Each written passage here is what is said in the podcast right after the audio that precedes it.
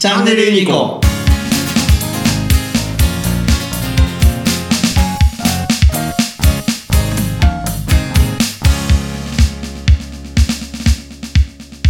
自分の中にこう例えば藤原の中にうん。東條さんっているじゃないですか,、はい。当然それは東條さんの中にもはい。藤原がいるわけじゃないですか、で自分の心の中にいるそれと、うん。実際のそれとははい。乖離があるでしょ絶対。ああるでしょうね。こ必ず乖離があるじゃないですか、うどっちかというと自分の中にいる他人っていうのは、うん。自分の都合のいいように、うん良くも悪くもね、うん。いいことばっかりじゃないんですよ、うん。都合のいいように悪く捉えるんですよ、うん。これがまずくて、うん。あのなんていうの伝わってるはずっていう誤解も生むし、うん。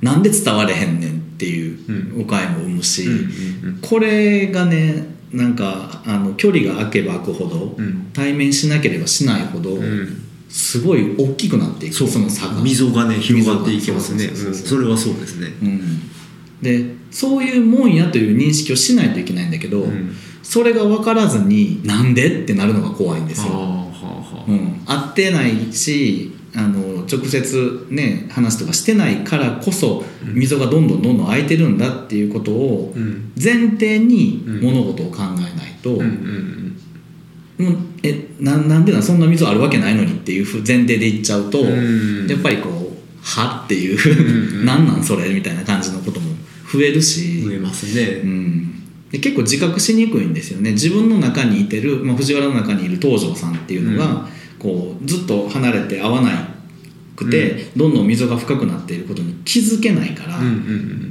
ずっと同じ東條さんだと勘違いしてるじゃないうんですか。うんでも自分だって昨日の自分と今日の自分は違うわけでね。ちょっとずつ変わっていってちょっとずつ、あの変化していってるのにそれを無視して、うん。っていうか分からないもんね、うんわからないですよね。それがクラウドを通じてうん。あの僕の中の東條さんがアップデートされるわけではないので。ですよね。そこがちょっとねあのこれからすごく問題になるような気はしますね。世の中的に。あのリモートワークもそうですけど、うん。やっぱり対面が減ってて、うん。で文字でのコミュニケーションが拙い人が多いんですよね、うん。またこれが。自分が本当に伝えたかったことをきちんと表現できない人が多いんで、余計にきちんと伝わらない誤解で伝わってしまうってことが増えていきそうな気はしますね。うん大いにありますねそうれんツイッターとかもよく炎上してるじゃないですか、はい。あれ結構こう決められた文字でうん。自分が言いたいことを言わないといけないから言葉足らずになったりとかしてで誤解されてうん。バーって燃えちゃう。あのパターンですよね。あれもねなんでそれを言うのっていうそのなんていうかなそのひどいことを言うとかじゃなくて、うん。それを思わずつぶやいてしまう自分の心理にどれぐらい気づいてるんだろうっていうで結局承認欲求だと思うんですよ、まあまあそうですよね。それでいいねとかリツイートってしてもらいたいっていう気持ちがどっかにあるし、まあ、不安もあるしね、うん。こんな風に考えてんの自分だけかなっていうのもあるから、そういうのを確かめるための行為ではあるんだけど、ん。なんか思わずそういう発言をしてしまう癖がうん。自分にあるっていう認識をしとかないと常にマウント合戦じゃないですあかーですね。俺の方が知ってる、うん。俺の方が正しいっていうのをうん。押し付け合う先に何があんねん すごい思いますよね。あれは不毛な部分が多いですよね多分ね。うん。でもやってる人たちはそれそれこそがコミュニケーションって思い込んでる部分が強いのでそういう形もあるんでしょうね、うん。きっとね。うん。なんて言うんでしょうね。あのそういううん全部を一括りにできないですけどツイッターとかあと SNS とかでマウントを取ろうとしてくる人って実は人と会うと全然違う人やったりするんですよねだからどうしても文字で書くと攻撃的になってしまったりとか、書いちゃいけないことを平気で書いてしまう人になったりとかっていうのが、まあ多いのかなっていうふうに思いますよね。なるほどね、うん。うん、だから文字は怖いんですよ。文字は怖いうん。ペンは剣よりも強いそうそうそう。そうなんですよ。それが悪い方に出ちゃうと、うん本当に自分をどんどん追い込んでいくだけになるんで、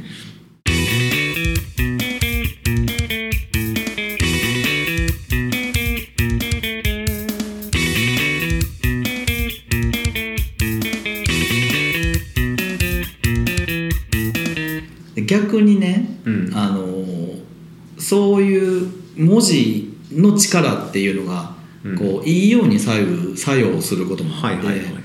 そのまあ、例えばお客様とかからのその、うん。まあ、ねぎらいのメールをいただいたりとか、うん。もうちょっとした言葉のニュアンスに対して、はい。まあ、この間の東條さんが僕に送ってくれたチャットもそうですけど、はい。そこに気遣いを感じれるかどうかっていうのもあるじゃないですか。うんうんうんうん。あ言いたいことはあると、うん。ね、これを伝えなあかんってことはあるんだけどその伝え方っていうところにどれぐらい心を折って、うん。どれぐらい時間をかけてうん。伝えようとしたかってすごいやっぱり大事で、はい。でそれは伝えられた方がそれを汲み取る能力もあーないとダメなんです。あー。そうそう当然ですね、うん。でしょ、うん。ここがねすごいあの難しいなってあ思う。僕はあの東條さんがスラックで何回も東條さんが入力してます入力してます。が出ては消え出ては消えしてるからすごいなんか考えてはると。思ってであの出てきた言葉。いや最初に見た時は、うん。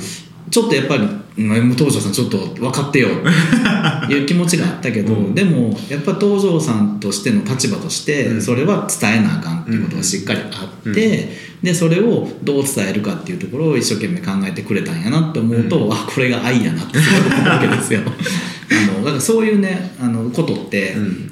いろんなところに実はあるんだけど、それを愛と感じれないっていうところがすごく残念なことがあって自分自身もそうですけどあの本当に些細なことね、うん。もうすごい分かりやすい「ありがとう」とか、うん。そういうことはまあ当然ですけど、うん。なんかそうじゃないこうああえてそういう言い方をうん。してくれたんやなっていうことに気づけるかどうかっていうのはなんかまだまだできへんなと思いますね。そうですね、うん。それはあのお互い知ってるから汲み取ろうっていう気持ちも出てくるんで、うん。これがツイッターになるとそうはいかないんですよね、うん。知らない。もう、うん。その人がどういう人かもわからないのに、うん。こういう発言してるってもう文字でしか捉えないですからそ,、そうねこは怖いところですようね、ん。人となりがわからないっていうのは一つね情報大きな情報がないですから、ね。そうですよね。すごくキーになるというか、もう主体がないわけですからもう本当にね客観的な文字情報だけを見て、こういう人なんだろうなっていうふうにうん。思ってしまうっていうのはツイッターの弱点ではありますね、それこそその語彙がねは一つの事象に対してもいろんな角度からの語彙があって、うん。いろんな表現の仕方があってっていうのを使い分けるあえて使い分けてるっていうところにうん。何か気持ちというものが乗っていて、それを使う側もい、うん。意識して使うし、うん。それを読み取る側もうん。意識して読み取るっていうことがあのすごい大事なんかなってういう、ん、そうですよね。気はする。うん。うん。余計にね、うん。うん。私たちはこうやって声で話してるんでまだ文字情報よりは伝わりやすいのかなとは思いますけど、そうですね。なんかこういろんなコメントとかがね、うん。あのしていただいて、あのこう我々としても発見があったらいいし、うんまあね、どんなことを 発信していけばいいのかっていうのも、ね、どんどんブラッシュアップしていきたいですよね。そうですね。今は本当にぐちゃぐちゃ喋ってる。うん。まあそんなそんな感じで、うん。はい、進めていき行ましょうですね、はい。そうですね。こういう感じで本当におっちゃんとおっちゃんが喋ってるだけでも、えまあ、あの聞いてて声がそんなに耳障りでないとかっていうんであればずっと聞き続けてもらうとありがたいかなっていう感じがしますね。我々もあの継続して、はい、はい、あの頑張っていきたいですよどっかでもうネタがつきそうな気もいやするけど。大丈夫。ねこの調子でいくと多分何日でも喋ってると思います。そうね。ああそういえばああそういえばっていうのが出てくる。こう当初いろんなコーナーをやろうかと思ってましたけど、うん。今日の感じで、うん。そのテーマ、はい。今日はあと目的と目標の話だったじゃない。ですか、そこから広がる話で、うん。語りたいこといっぱいありますね。もうなんぼでもいい このスタイルがいいなっていう、うん。これこれでいいったらいいんじゃないそうでしょうかねこれで。いきましょう、はい。あの時々アニメの話とかも挟ああまりますけど。もうアニメはもう、うん無尽蔵に出てきますよね。それこそね。はい、あの何のこっちゃっていうのがねあればコメントいただいて、はい。聞いてる人は多分ほとんどわからないことを喋ってる場合もあると思います。はい。それはそれでそういう色の会社なんだなと2そうです人なんだなと思ってもらったらいいと思いますね。はい、はい。あの分からないことは聞いてくださいとい。うことで、はいはいじゃあまあ第1回目ははいこれで。感じでいってみようかはない。と思います、はい。ありがとうございますありがとうございました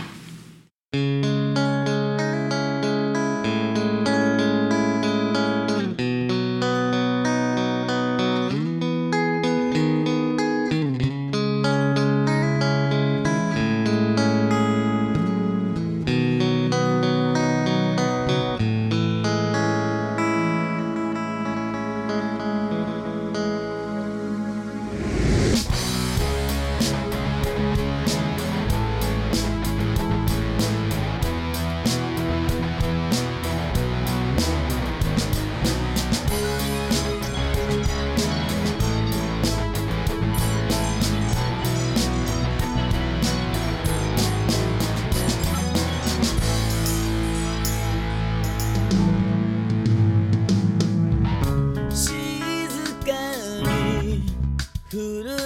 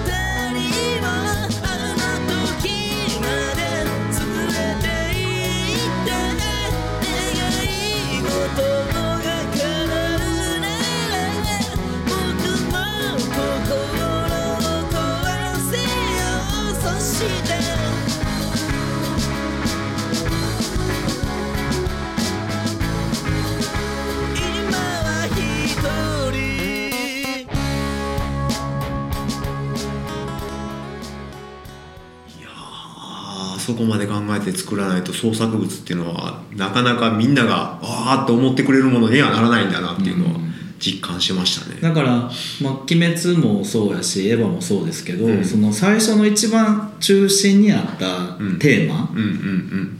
その原作の方がまだ名前が売れる前作品が売れる前にうん。考えてたいわゆる骨子と呼ばれるうん。うん。部分がどれぐらいあって、うん。その後のたくさんの人の力で、うんあんだけの物語になるかっていうところはちょっと知りたいですよね。うん。うん。そうですよね。元はどこまで考えてたのか、で付け足していったのはどういう経緯で、うん。いつ頃なのかっていうのを知りたいですそよね。う。やっぱりこういろんなディスカッションの中で、うこれこうどこういうのどうですかね。で実はこういうことこの子にこの背景があって、うんこういう歴史があってとか、うん。こういう血血統があってみたいなうん。のが、あいいねそれ。じゃあそれでそうしたらこれがこうなんじゃない？あマジでそれすごいじゃんっていう化学反応がバチバチバチバチ起きてる現場がすっごい大好きでもの作ってるなっていう感じがするから。うん。システムも同じだと思うんですけどね。あまあそうかもしれないですね。僕らのそのやってるそのシステムっていうのもそうあるべきやと思うんですよ、うお客さんがこういうことがしたいっていう中で、うん。まあ、UI の部分だったりとか、うあの中内部の構造だったりとか、クラスの設計だったりとかっていうのもそういう感じでディスカッションして、ここにこのメソッド入れておいたらよくないですか、うん。あそれいいやんそれ採用みたいな感じでやっていけるといいものができるんやろうなって思うからだからすごい僕の中では音楽もやってたしそういう作品の見方としても、うん。えどういう化学反応が起きたんだろうって見るし、うんうんうんそれも仕事で同じようにうん。できないのかなっていうのをやっぱずっと思いますね。そういう意味じゃ藤原さんってやっぱりこうユーザーと直の仕事が多分ぴったり合ってるんでしょうね。そうね。だからねいわゆるコンシューマー、ね B2C っていうビジネスってめちゃくちゃ難しいじゃないですか。難しい。そんなことまで想定せなあかんかっていうことまで起きるんで、うん。あの微妙なとこですけどね、うん。やってみたい気はしますけど、ん。踏み出す勇気がまだないっていうか、